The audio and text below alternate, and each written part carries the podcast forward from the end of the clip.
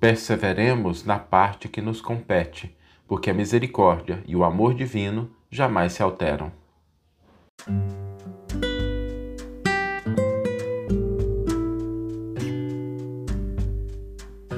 Você está ouvindo o podcast O Evangelho por Emmanuel, um podcast dedicado à interpretação e ao estudo da Boa Nova de Jesus através da contribuição do benfeitor Emmanuel.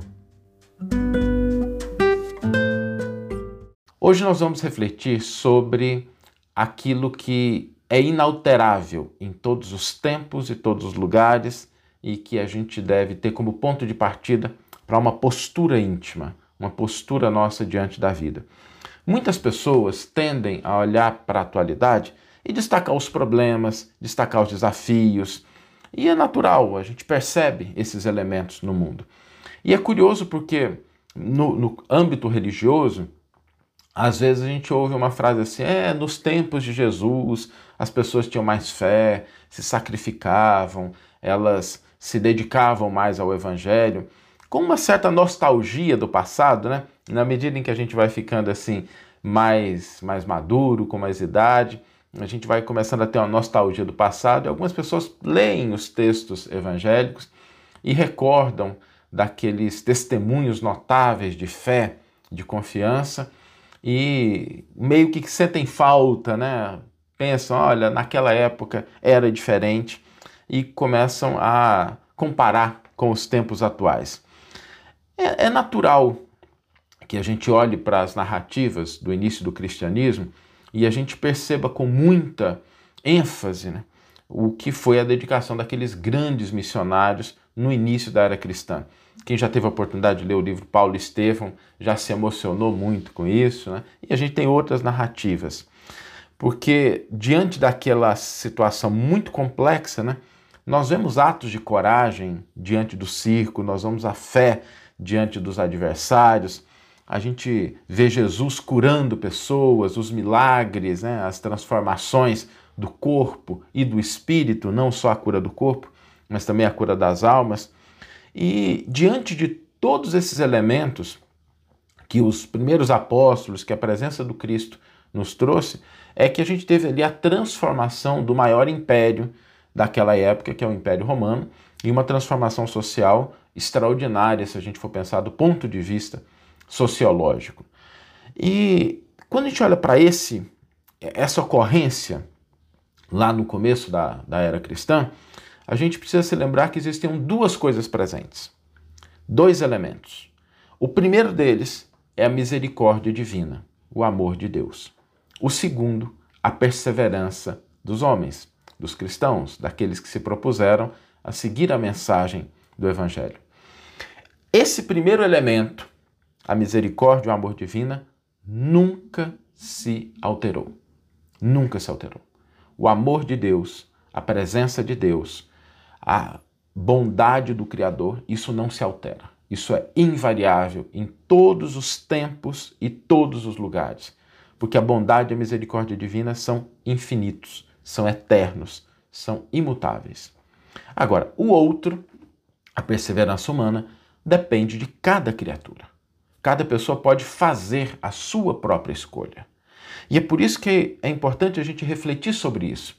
De um lado, nós temos a presença divina, a bondade, o amor de Deus, que nunca se alteram. Do outro, nós temos as nossas próprias escolhas. As escolhas que nós fazemos a cada dia, a cada hora, a cada minuto. Como é que a gente vai escolher o caminho que a gente vai seguir, a perseverança, a manutenção da nossa paz interna, mesmo diante de circunstâncias desafiadoras? Que direção nós vamos seguir? Que princípios nós vamos resguardar? Essa é a segunda parte da equação.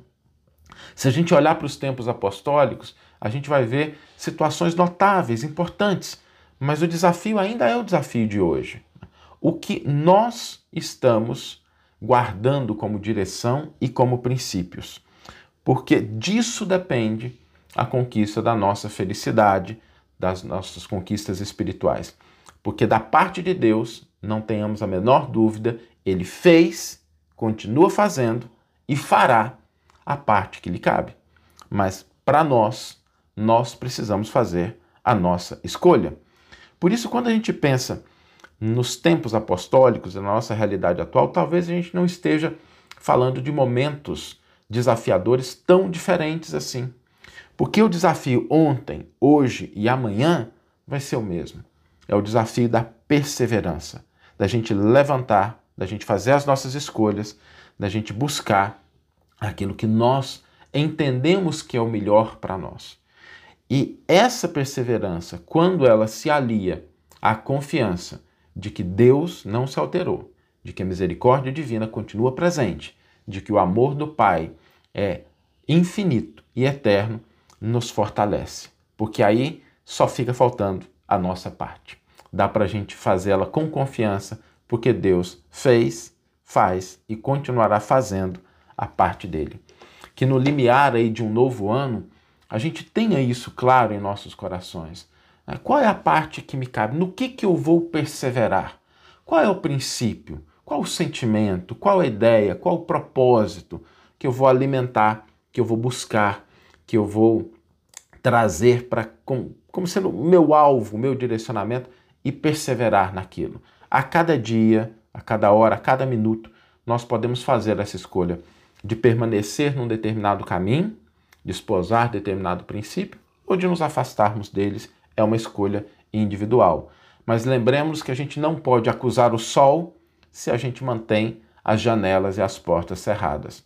Muitas casas mentais, muitos corações permanecem ainda ensombreados, escuros, pela simples falta da gente abrir o nosso coração, da gente abrir a nossa mente, da gente abrir os nossos olhos para a presença de Deus que continua constante em todos os momentos, em todos os aspectos da nossa vida. Essa é uma decisão nossa. Né?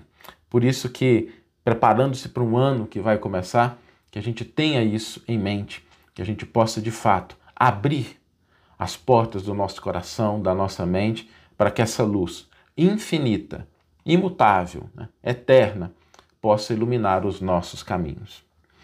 Vamos ler agora a íntegra do versículo e do comentário que inspiraram a nossa reflexão de hoje. O versículo está em Atos dos Apóstolos, capítulo 2, versículo 42, e nos diz: Estavam perseverando no ensino dos apóstolos, na comunhão, no partir do pão e nas orações. Pode parecer um versículo simples, mas existe por trás disso aqui uma lição muito importante que Emmanuel vai destacar em um comentário intitulado Em que perseveras? Observadores menos avisados pretendem encontrar inteira negação de espiritualidade nos acontecimentos atuais do planeta. Acreditam que a época das revelações sublimes esteja morta, que as portas celestiais permaneçam cerradas para sempre.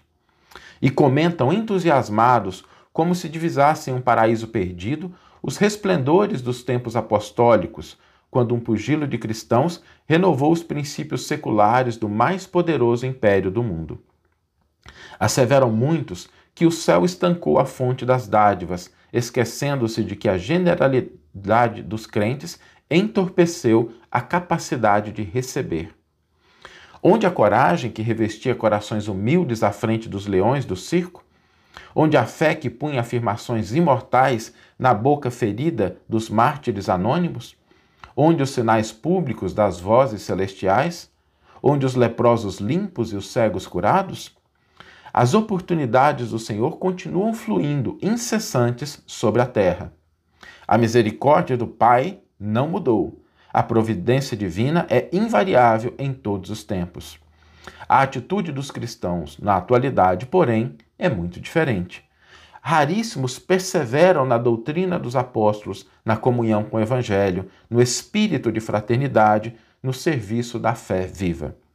A maioria prefere os chamados pontos de vista, comunga com o personalismo destruidor, fortalece a raiz do egoísmo e raciocina sem iluminação espiritual. A bondade do Senhor é constante e imperecível Reparemos, pois, em que direção somos perseverantes. Antes de aplaudir os mais afoitos, procuremos saber se estamos com a volubilidade dos homens ou com a imutabilidade do Cristo. Que você tenha uma excelente manhã, uma excelente tarde ou uma excelente noite e que possamos nos encontrar no próximo episódio. Um grande abraço e até lá.